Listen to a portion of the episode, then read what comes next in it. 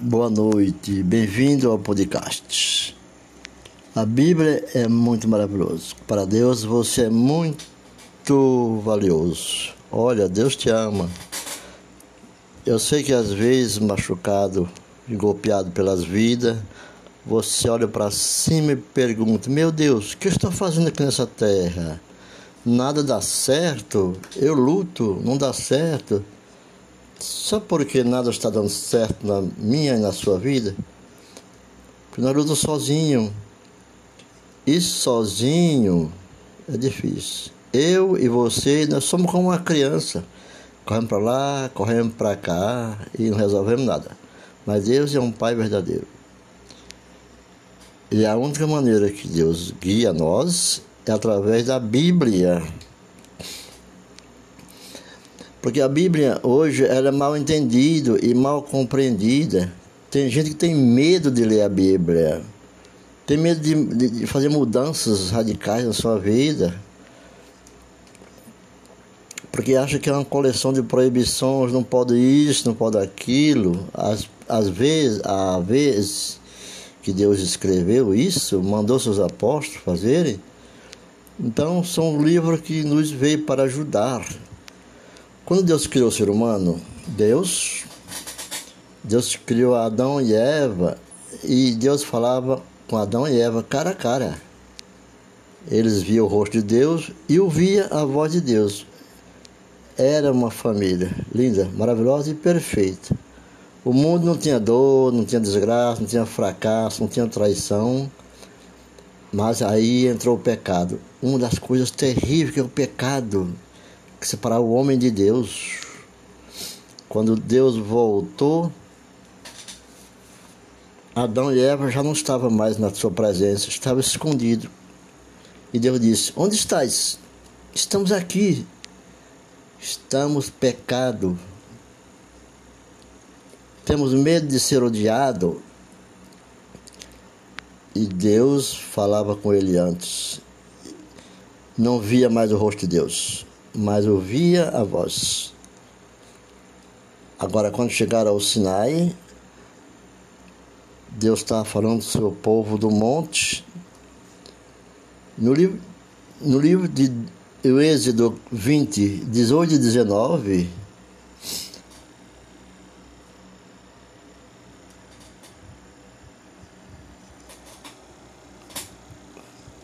disseram a Moisés: Falas tu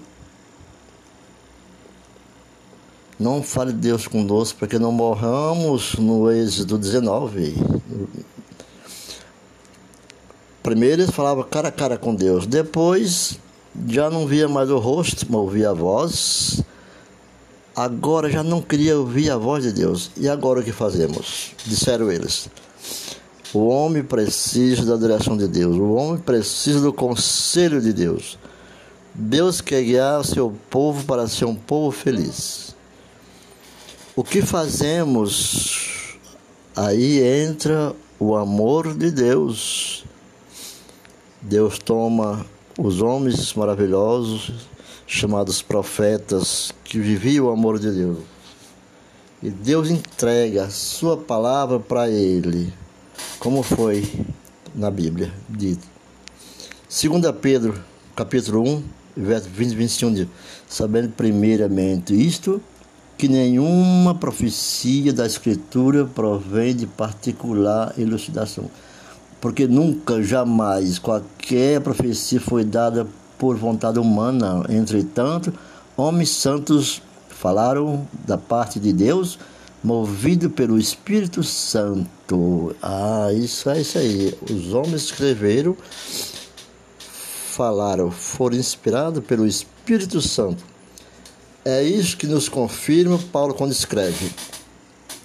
Segundo Timóteo,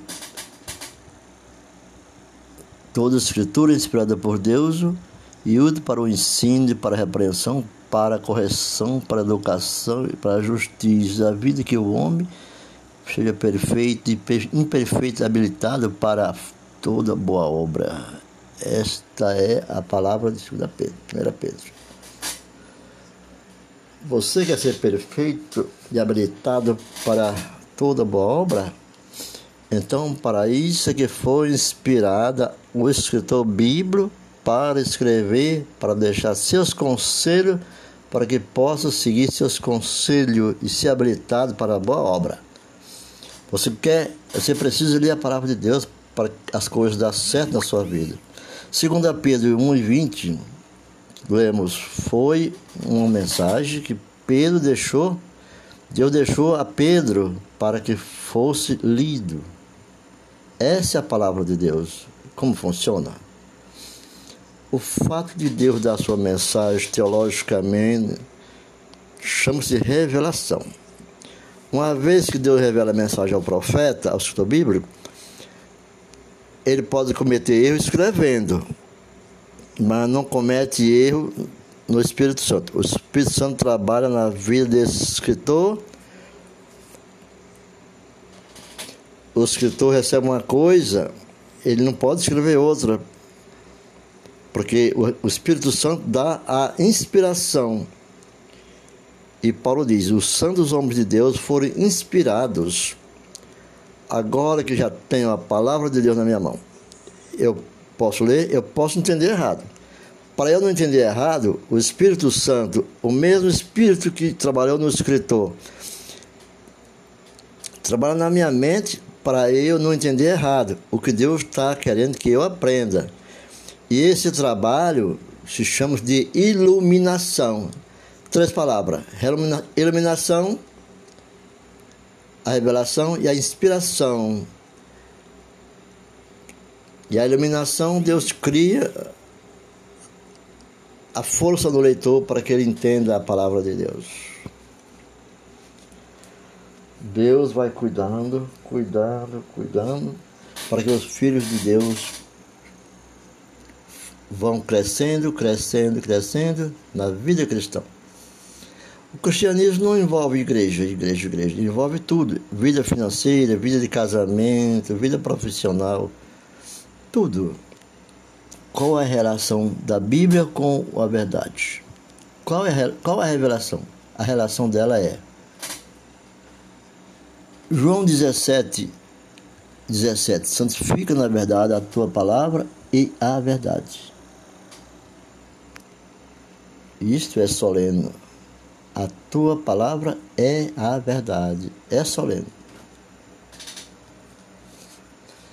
Alguns dizem que a verdade é relativa, mas não é. A verdade não é relativa. A verdade é a palavra de Deus. Então, Deus é absoluto. Uma coisa absoluta que existe é Deus. Deus não pode ser relativo. E a sua palavra é a palavra de Deus, é a palavra que está na Bíblia, é a palavra de Deus. Seus conceitos são permanentes e absolutos. A palavra de Deus dura para sempre. Deus não é um Deus de hoje, pensa hoje de um jeito, amanhã pensa de outra maneira Deus é eterno e, portanto, ele é eterno. A sua palavra é a verdade. Como disse João, conhecereis a verdade, a verdade vos libertará, né? A verdade é como uma bomba atômica. A, verdade, ela existe. Você abre a palavra de Deus, abre a Bíblia, se encontra com a palavra. Quando eu não conheço a verdade e estou caminhando na mentira, de alguma maneira, posso até estar certo.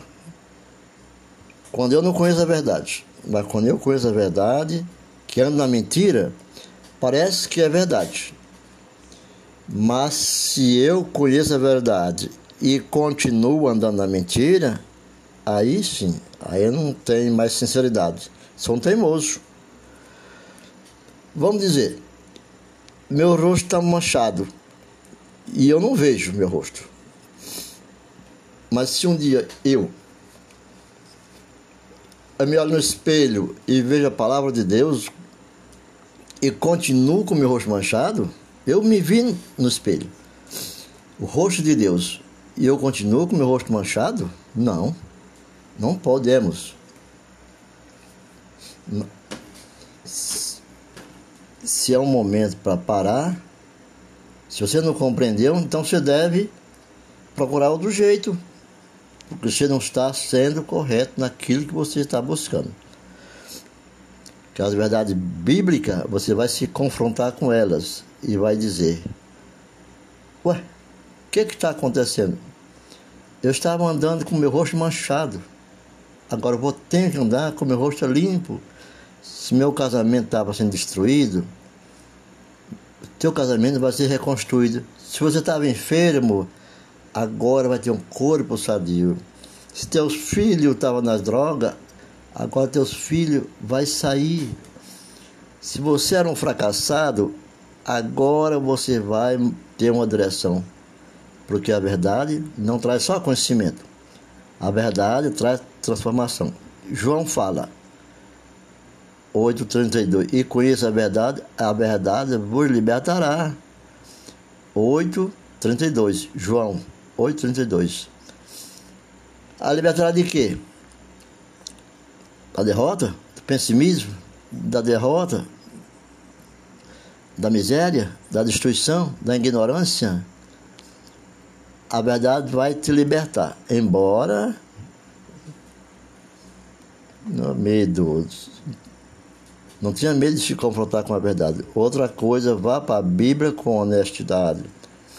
Não vai dizer assim, esse capítulo, esse versículo não me convém, eu não gosto, porque Apocalipse 22, 18 e 19 fala, eu, a todo aquele que ouve as palavras da profecia deste livro, testifico.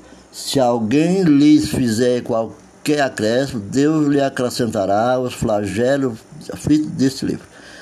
E se alguém tirar qualquer coisa das palavras do livro desta profecia, Deus tirará a sua parte da árvore da vida, da cidade santa e das coisas que se acham escritas neste livro.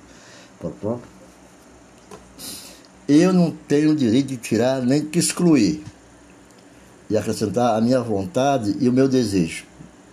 Meu coração tem que estar aberto, disposto a obedecer à palavra de Deus.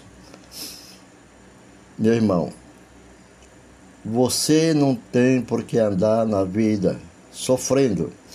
A vida já é um sofrimento desde a entrada do pecado nas nossas vidas. Casa, o casamento acaba. Arruma um emprego, perde o emprego. Recebe dinheiro, não dá para gastar porque não, não sabe o que compra doença do fígado, doença do pulmão, doença das vistas, doença e tudo. Nesse mundo de, de, de, de, de dores, podemos ser vitoriosos, mas precisamos conhecer a palavra de Deus. Porque Deus te ama muito. Deus te ama. Oh, como Deus te ama. Por que Deus me ama tanto? Não interessa saber quem você é. Não interessa saber como você viveu. Deus deixou essa carta de amor para te curar, deixou essa escritura, deixou os profetas, a Bíblia. Na maneira que você estuda a Bíblia, Deus vai estar contigo, você vai ser prosperado. Você prosperar, apesar de viver neste mundo de sofrimento. E Deus te abençoe nas palavras do dia hoje. A força de Deus estar contigo e será um vencedor. Obrigado por estar ouvindo mais uma vez esse podcast. E para reforçar, João 8,32 Conhecereis a verdade, a verdade vos libertará. Fica com Deus e até a próxima.